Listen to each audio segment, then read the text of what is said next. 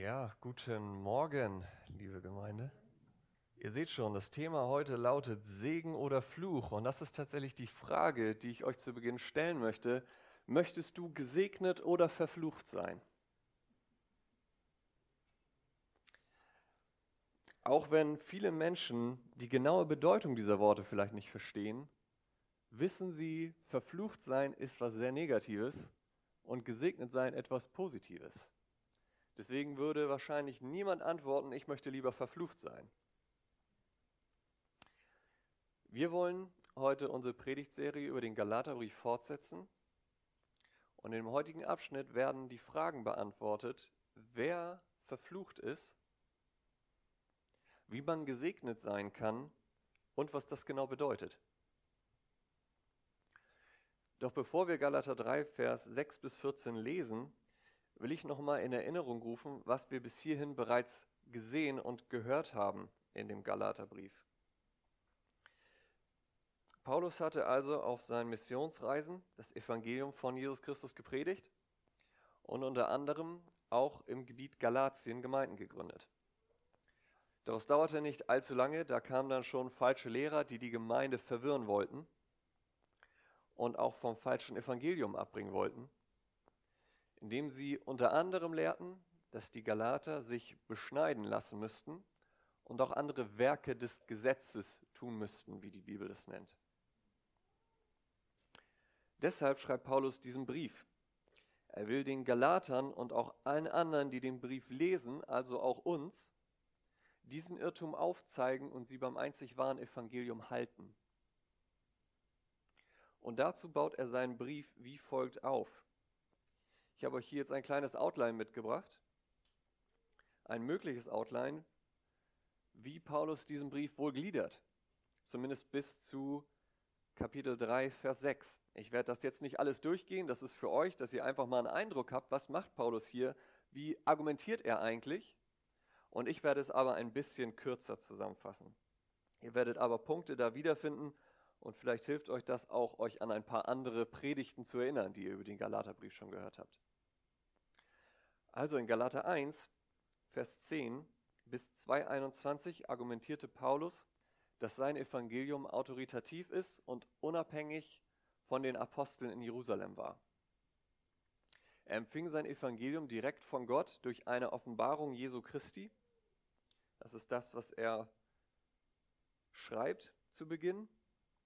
Und als die Apostel in Jerusalem dann sein Evangelium hörten, stimmten sie dem zu und erkannten es auch als das einzig wahre Evangelium an. Die Argumentation, dass Paulus das alles nochmal aufgreift, war notwendig, da die Irrlehrer, die sogenannten Judaisten, Paulus immer genau das Gegenteil unterstellten, um ihn dadurch in Misskredit zu bringen. Paulus zeigt jedoch, dass sein Evangelium sogar so autoritativ war, dass er Petrus damit zurechtweisen konnte also den großen Petrus, auf den diese Juden doch so viel bauten. Und in demselben Zug erklärt Paulus dann das Wesen des Evangeliums. Das finden wir vor allem in Kapitel 2, Vers 16 mit meinen Worten. Der Mensch wird gerechtfertigt aufgrund des Glaubens an Jesus Christus und nicht aufgrund des Haltens des alttestamentlichen Gesetzes. Und in Kapitel 3, Vers 1 bis 5 wendet sich Paulus dann direkt an die Galater. Er betont, dass sie doch bereits erfahren haben, worauf es denn wirklich ankommt. Sie empfingen den Heiligen Geist durch Glauben allein, ohne Werke des Gesetzes. Und genau so geht das Leben eines Christen auch weiter, durch die Kraft des Geistes und durch den Glauben. Und so kommen wir zu unserem heutigen Text. Und wenn ihr Kraft habt, dann steht doch zusammen mit mir auf. Und wir wollen lesen Galater 3, Vers 6 bis 14. Genau wie Abraham Gott geglaubt hat, und es wurde ihm zur Gerechtigkeit gerechnet. Erkennt also, dass die, die aus Glauben leben, Abrahams Kinder sind. Die Schrift aber hat es vorausgesehen, dass Gott die Nation durch den Glauben rechtfertigen würde, Darum hat sie dem Abraham zuvor verkündet, in dir sollen alle Völker gesegnet werden. So werden nun die, die glauben, mit dem gläubigen Abraham gesegnet. Alle, die auf Werke des Gesetzes vertrauen, sind unter dem Fluch. Denn es steht geschrieben, verflucht ist jeder, der nicht in allem bleibt, was im Buch des Gesetzes geschrieben steht, in dem er es tut. Dass aber durch das Gesetz niemand vor Gott gerechtfertigt wird, ist offenbar, denn der Gerechte wird aus Glauben leben. Das Gesetz aber ist nicht aus Glauben, sondern der Mensch, der diese Dinge tut, wird durch sie leben. Christus hat uns erlöst vom Fluch des Gesetzes, indem er für uns zum Fluch geworden ist, denn es steht geschrieben, verflucht ist jeder, der am Holz hängt. Damit der Segen Abrahams unter die Völker käme, in Christus Jesus und wir durch den Glauben die Verheißung des Geistes empfingen. Amen. Nehmt gerne Platz.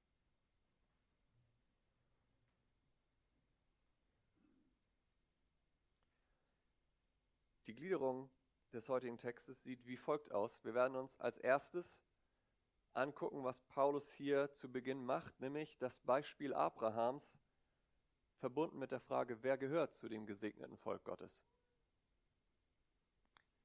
Das sind die Verse 6 bis 9. Danach kommen die Verse 10 bis 12. Der Fluch des Gesetzes. Wer ist verflucht? Und als drittes die Erlösung Christi. Wie können wir gesegnet sein? Das sind dann die letzten beiden Verse, Vers 13 bis 14. Und bevor wir nun mit unserem ersten Punkt starten, wollen wir noch zusammen beten.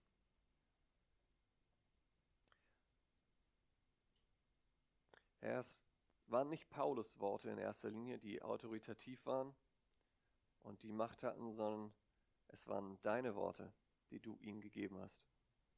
Und so ist dein Wort auch heute noch autoritativ für unser Leben und nichts, was wir denken, ändert etwas an der Wahrheit, die dein Wort offenbart. Und so bitten wir, dass du uns offene Ohren gibst, dass wir hören und dass du dein Wort mit Macht in unser Herzen fallen lässt. Herr, veränder uns und mach uns Christus groß in unseren Herzen. Amen. Also fangen wir an. Das Beispiel Abrahams. Wer gehört zu dem gesegneten Volk Gottes? Unser Text beginnt mit den Worten, genau wie Abraham Gott geglaubt hat und es wurde ihm zur Gerechtigkeit gerechnet. Warum wählt Paulus als Beispiel gerade Abraham? In Hebräer 11 haben wir viele Glaubenshelden. Paulus hätte jeden davon wählen können. Warum gerade Abraham? Das hat mit Sicherheit mit der Argumentation der Judaisten zu tun. Denn sie lehrten ja, wie bereits erwähnt, dass die Beschneidung notwendig sei, um gerettet zu werden. Wer war es nun, dem Gott das Zeichen der Beschneidung gab? Es war Abraham. Und zudem sahen die Juden Abraham auch als den Gründungsvater des israelitischen Volkes an. So riefen bereits die Juden in einem Argument mit Jesus aus, wir sind Abrahams Nachkommenschaft und Abraham ist unser Vater. Und somit vertraten die Judaisten die Ansicht, dass nur diejenigen Abrahams Kinder sind, das heißt eben zum Volk Gottes gehören, die das Gesetz halten und sich auch beschneiden lassen. Das war also ihre Argumentation. Diese Argumentationskette stellt Paulus aber nun in Frage, indem er wiederum die Frage stellt, aber wieso gehörte Abraham zu Gott? Wie konnte Abraham das Volk Gottes gründen? Und hat das wirklich etwas mit dem Gesetz zu tun? Und gleich in den ersten Worten in Vers 6 gibt Paulus eigentlich die Antwort auf diese Frage. Er sagt genau wie. Das bezieht sich auf Vers 5. Dort hatte er geschrieben, der euch nun den Geist schenkt und solche Wundertaten unter euch wirkt, tut er es durch die Werke des Gesetzes oder durch das Hören auf die Botschaft vom Glauben.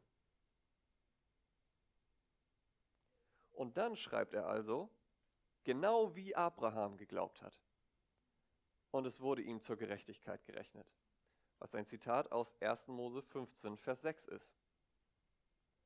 Mit anderen Worten sagt Paulus hier, Abraham gehörte genau wie ihr aufgrund seines Glaubens zu Gott. Genau wie. Und das vollkommen ohne das Gesetz, denn das war zu diesem Zeitpunkt noch gar nicht gegeben. Als Abraham lebte, gab es das Gesetz schriftlich noch gar nicht. Und Abraham war auch noch nicht beschnitten. Das kam 13 Jahre später mindestens. All das kam also viel, viel später.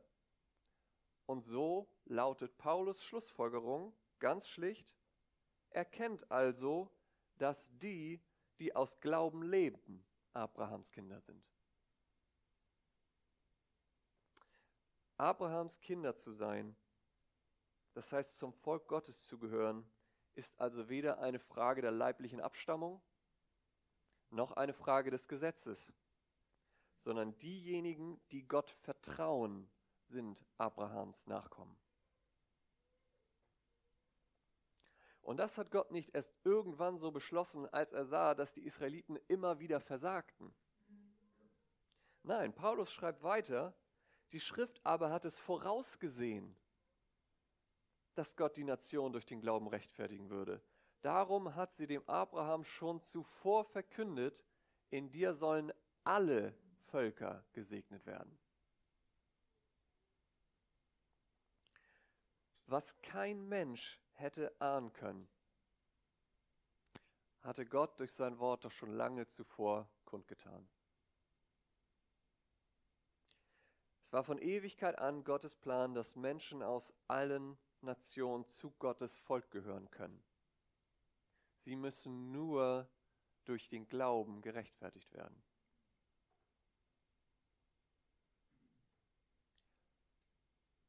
Und dafür ist Abraham ein sehr gutes Beispiel. Abrahams Weg mit Gott begann im Glauben, als Gott zu ihm sprach und ihn aufforderte, alles zu verlassen, was er hatte. Und was tat Abraham?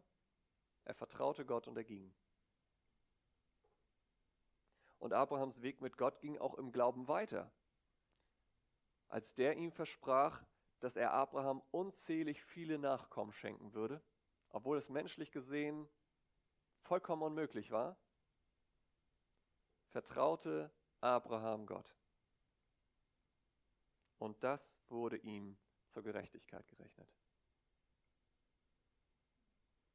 Und an diesem Prinzip hat sich absolut nichts geändert. Paulus in Vers 9, Galater 3, so werden nun die, die glauben, mit dem gläubigen Abraham gesegnet. Das ist die Schlussfolgerung. Nun, was ist die Anwendung für uns aus diesem ersten Punkt? Auch heute kannst du nicht aufgrund deiner Abstammung zu Gott gehören. Der Glaube deiner Eltern, deiner Großeltern, deiner Geschwister, deines besten Freundes oder deiner besten Freundin können dich vor Gott nicht gerecht machen. Du selbst musst diesen Glauben haben. Du selbst musst Gott vertrauen. Und genauso wenig kannst du durch gute Taten oder das Einhalten des Gesetzes vor Gott gerecht werden. Wer sich auf eine dieser Sachen verlässt, der ist verflucht. Und das wollen wir uns im nächsten Punkt ansehen, der Fluch des Gesetzes. Wer ist verflucht? Paulus setzt in Vers 10 fort und sagt, alle, die auf Werke des Gesetzes vertrauen, sind unter dem Fluch. Denn es steht geschrieben, Verflucht ist jeder, der nicht in allem bleibt, was im Buch des Gesetzes geschrieben steht, indem er es tut. Dass aber durch das Gesetz niemand vor Gott gerechtfertigt wird, ist offenbar, denn der Gerechte wird durch Glauben leben. Das Gesetz aber ist nicht aus Glauben, sondern der Mensch, der diese Dinge tut, wird durch sie leben. Was spätestens jetzt auffällt, ist, dass Paulus viele Zitate aus dem Alten Testament benutzt. Einerseits, da dies die Basis war, auf der seine Gegner argumentierten. Andererseits zeigt er damit aber gleichzeitig, dass das Prinzip immer dasselbe war und schon im Alten Testament Gültigkeit besaß. Es ist nie anders gewesen. Auch im Alten Testament galt, durch das Gesetz wird niemand vor Gott gerecht. Und das zeigt uns eben nicht nur das Beispiel von Abraham, sondern all die Verse, die Paulus aus dem Alten Testament bringt, sind Beweise dafür, dass das Alte Testament genau das Gleiche schon gelehrt hat.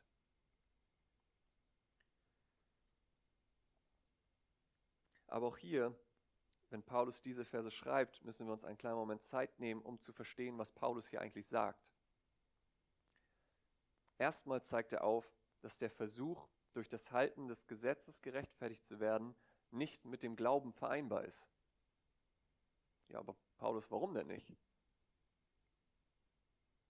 Wie wir gesehen haben, bedeutet zu glauben, Gott zu vertrauen. Durch Glauben zu leben bedeutet also, ich vertraue darauf, dass Gott mich rechtfertigen wird. Und darauf nimmt Paulus in Vers 11 Bezug wenn er Habakuk 2, Vers 4 zitiert und sagt, dass aber durch das Gesetz niemand vor Gott gerechtfertigt wird, ist offenbar, denn der Gerechte wird durch Glauben leben. Wenn ihr euch die Geschichte von Habakuk zu Hause mal in Ruhe anguckt, die Zeit haben wir jetzt leider nicht, dann werdet ihr sehen, dass es da genau um diesen Punkt geht. Gott wird rechtfertigen. Und im Gegensatz dazu steht nun das, was Paulus in Vers 12 sagt, Nämlich das Gesetz aber ist nicht aus Glauben, sondern der Mensch, der diese Dinge tut, wird durch sie leben.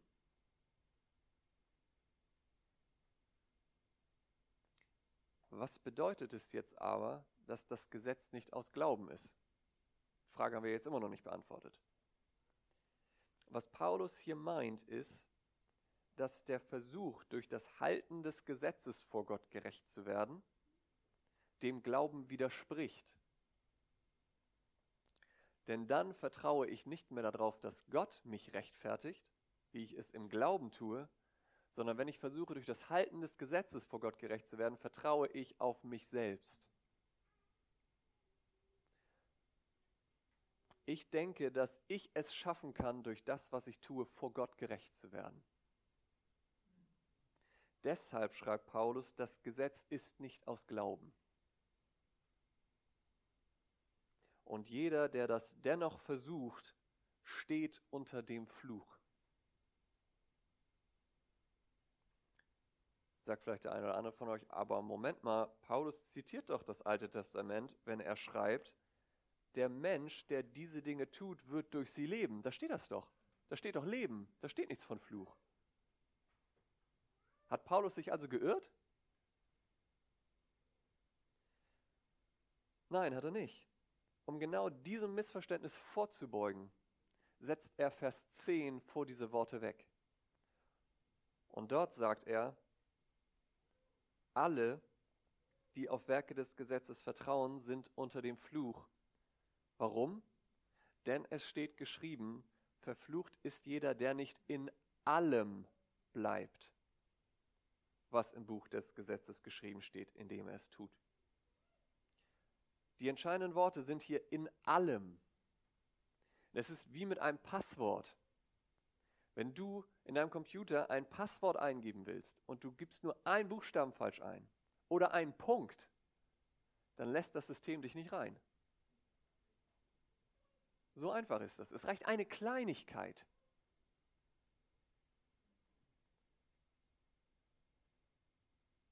Es gibt also nicht die Möglichkeit, ein paar gute Werke zu tun, und das wird schon irgendwie ausreichen, um vor Gott bestehen zu können. Nein, die Devise lautet entweder ganz oder gar nicht. Jakobus drückt es in seinem Brief auf diese Weise aus. Denn wer das ganze Gesetz hält, sich aber in einem verfehlt, der ist in allem schuldig geworden. Denn der, welcher gesagt hat, du sollst nicht Ehe brechen, ist derjenige, der auch gesagt hat, du sollst nicht töten. Wenn du nun zwar nicht die Ehe brichst, aber tötest, so bist du ein Übertreter des Gesetzes geworden. Oder ganz simpel ausgedrückt, wenn zwischen dir und einem verbotenen Grundstück ein Zaun steht, dann ist das vollkommen egal, an welcher Stelle du über den Zaun springst. Wenn du drüben bist, dann stehst du auf dem verbotenen Grundstück.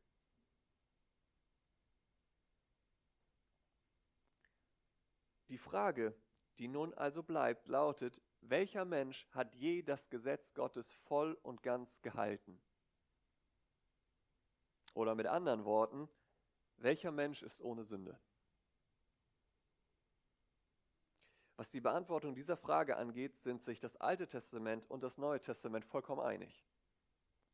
Das Alte Testament sagt nur zwei Belegstellen, weil kein Mensch auf Erden so gerecht ist, dass er Gutes tut, ohne zu sündigen. Oder noch etwas krasser drückt es dann Psalm 14, Vers 2 bis 3 aus. Der Herr schaut vom Himmel auf die Menschenkinder, um zu sehen, ob es einen Verständigen gibt, einen, der nach Gott fragt. Sie sind alle abgewichen, allesamt verdorben. Es gibt keinen, der Gutes tut. So viel vom Alten Testament. Finden wir dasselbe im Neuen Testament auch? Oh ja, auch hier wieder nur zwei Stellen. Es ist hier kein Unterschied, denn alle haben gesündigt und verfehlen die Herrlichkeit, die sie vor Gott haben sollten.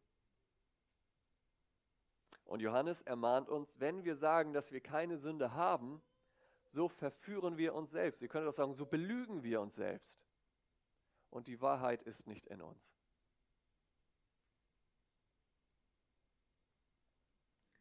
Und somit steht fest, dass jeder Mensch von Natur aus unter diesem Fluch steht.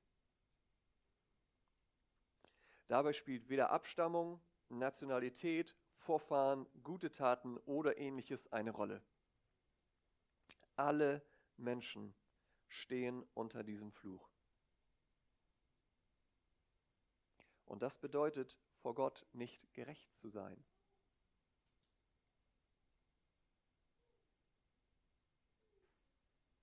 Was zur Folge hat, verurteilt und der Verdammnis unterworfen zu sein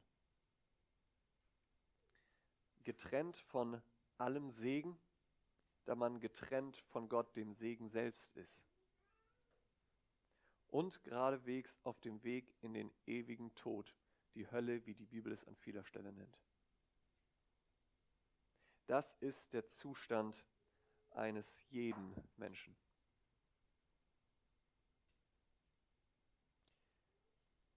Was ist die Anwendung für uns?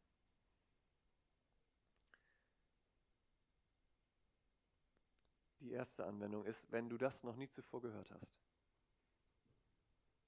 dann lass diese Wahrheit in deinem Herzen Fuß fassen. Aus dir selbst kannst du vor Gott nicht bestehen. Ein paar gute Taten oder ein moralisch gutes Leben reichen nicht aus, wenn du nicht das ganze Gesetz Gottes halten kannst. Und ich will dir eins sagen, du kannst es nicht. Es gibt also nur einen Ausweg, es gibt nur eine Hoffnung. Und das ist gerechtfertigt zu werden durch den Glauben. Wie das aussieht, werden wir gleich noch betrachten, aber kurz noch eine zweite Anwendung. Wenn wir schon länger den Weg mit Gott gehen und das für uns nicht neu ist, kann es dennoch passieren, dass sich dieses Denken in Bereichen unseres Lebens eingeschlichen hat. Deshalb prüfe dich selbst. Meinst du vielleicht doch manchmal, durch das, was du tust, Gottes Wohlwollen gewinnen zu können? Wenn du nur genug für ihn getan hast, müsse er dir doch auch mal einen Gefallen tun. Oder deine Gebete erhören. Oder müsste seine Liebe zu dir nicht wachsen?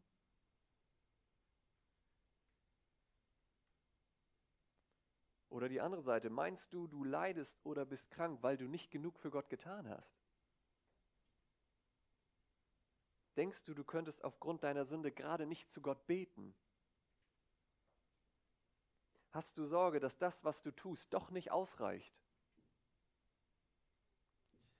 All das und noch viel mehr Dinge sind Fallen dieses Werkedenkens. Und versteht mich an dieser Stelle nicht falsch. Wir reden gerade nicht darüber, welchen Platz gute Taten generell im Leben eines Christen haben.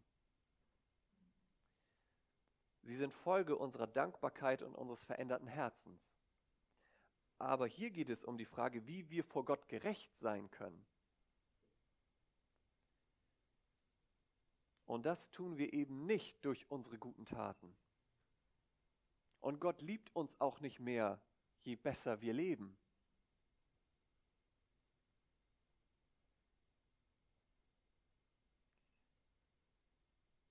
Gottes Liebe zu uns und alles andere hängt an der Frage, wie wir gerecht vor ihm stehen.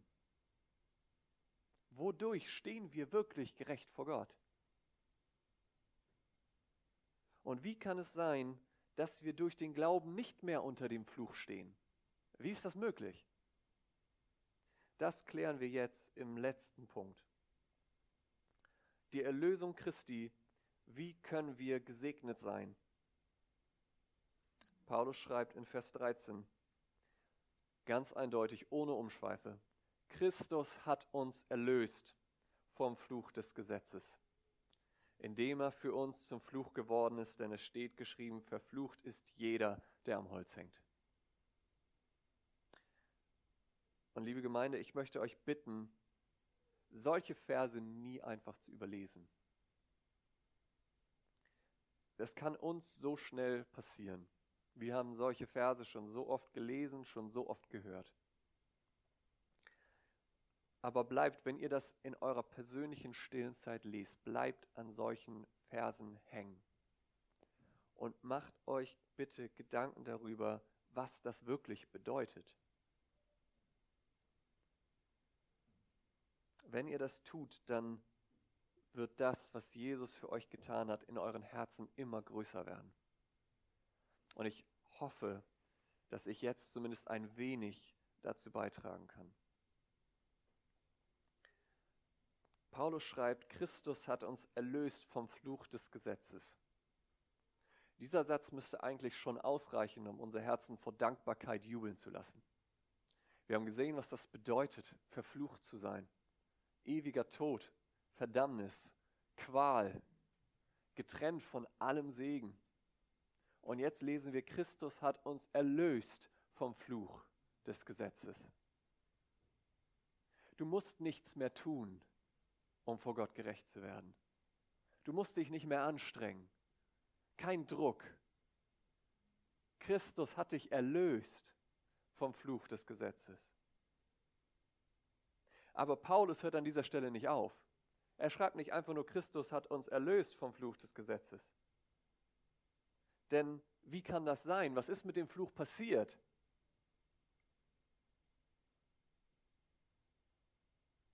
Und dann kommt die Erklärung, die einfach unfassbar ist. Paulus schreibt, Christus hat uns erlöst vom Fluch des Gesetzes, indem er für uns zum Fluch geworden ist. Denn es steht geschrieben, verflucht ist jeder, der am Holz hängt. Weihnachten liegt noch nicht allzu lang zurück. Dort haben wir darüber gesprochen, dass Gottes Sohn Mensch wurde. Paulus schreibt im Philipperbrief, dass Gott sich erniedrigte und Mensch wurde. Gott erniedrigte sich schon dadurch, dass er alleine Mensch wurde. Jesus kam aus der Herrlichkeit in diese grausame Welt, aber damit nicht genug. Heute hören wir, dass er nicht nur für uns Mensch wurde, er wurde auch für uns zum Fluch. er der Einzige, der versucht worden ist in allem wie wir, doch ohne Sünde blieb. Er war der Einzige, der somit nicht unter dem Fluch stand. Weil er alle Worte des Gesetzes hielt und somit durch das Gesetz hätte leben können. Jesus hätte es tun können. Doch der, der das Leben selbst ist, starb für uns am Kreuz. Er ging ans Holz. Und somit wurde Gott der Segen in Person für dich zum Fluch.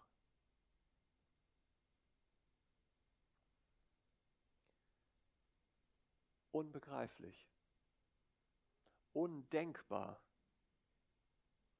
und doch die Wahrheit.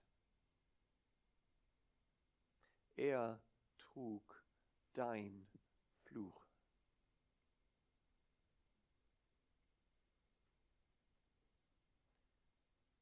Und das hört sich so an. Verachtet war er und verlassen von den Menschen. Ein Mann der Schmerzen und mit Leiden vertraut. Wie einer, vor dem man das Gesicht verbirgt. So verachtet war er. Und wir achteten ihn nicht. Für wahr, er hat unsere Krankheiten getragen und unsere Schmerzen auf sich geladen. Wir aber hielten ihn für bestraft, von Gott geschlagen und niedergebeugt. Doch er wurde um unserer Übertretung willen durchbohrt, wegen unserer Missetaten zerschlagen. Die Strafe lag auf ihm, damit wir Frieden hätten, und durch seine Wunden sind wir heil geworden. Wir gingen alle in die Irre wie Schafe, jeder wandte sich auf seinen Weg, aber der Herr warf unser aller Schuld auf ihn.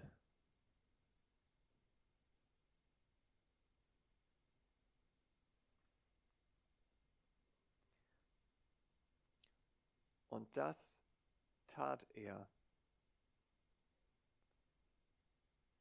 damit der Segen Abrahams unter die Völker käme in Christus Jesus und wir durch den Glauben die Verheißung des Geistes empfingen.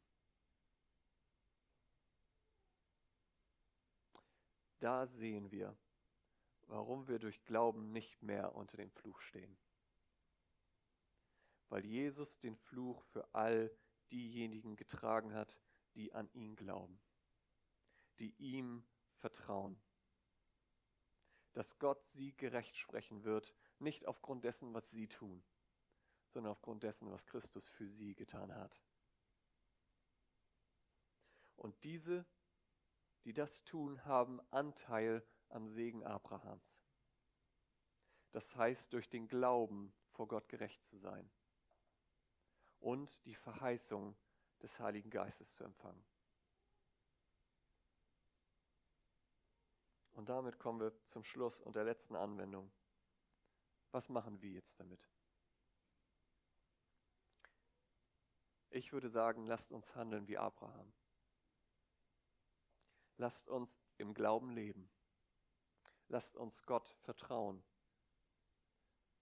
Und dann lasst uns das tun, was Jesus über Abraham zu den Juden sagte. Abraham, euer Vater, frohlockte, dass er meinen Tag sehen sollte, und er sah ihn und freute sich. Lasst uns dasselbe tun. Amen.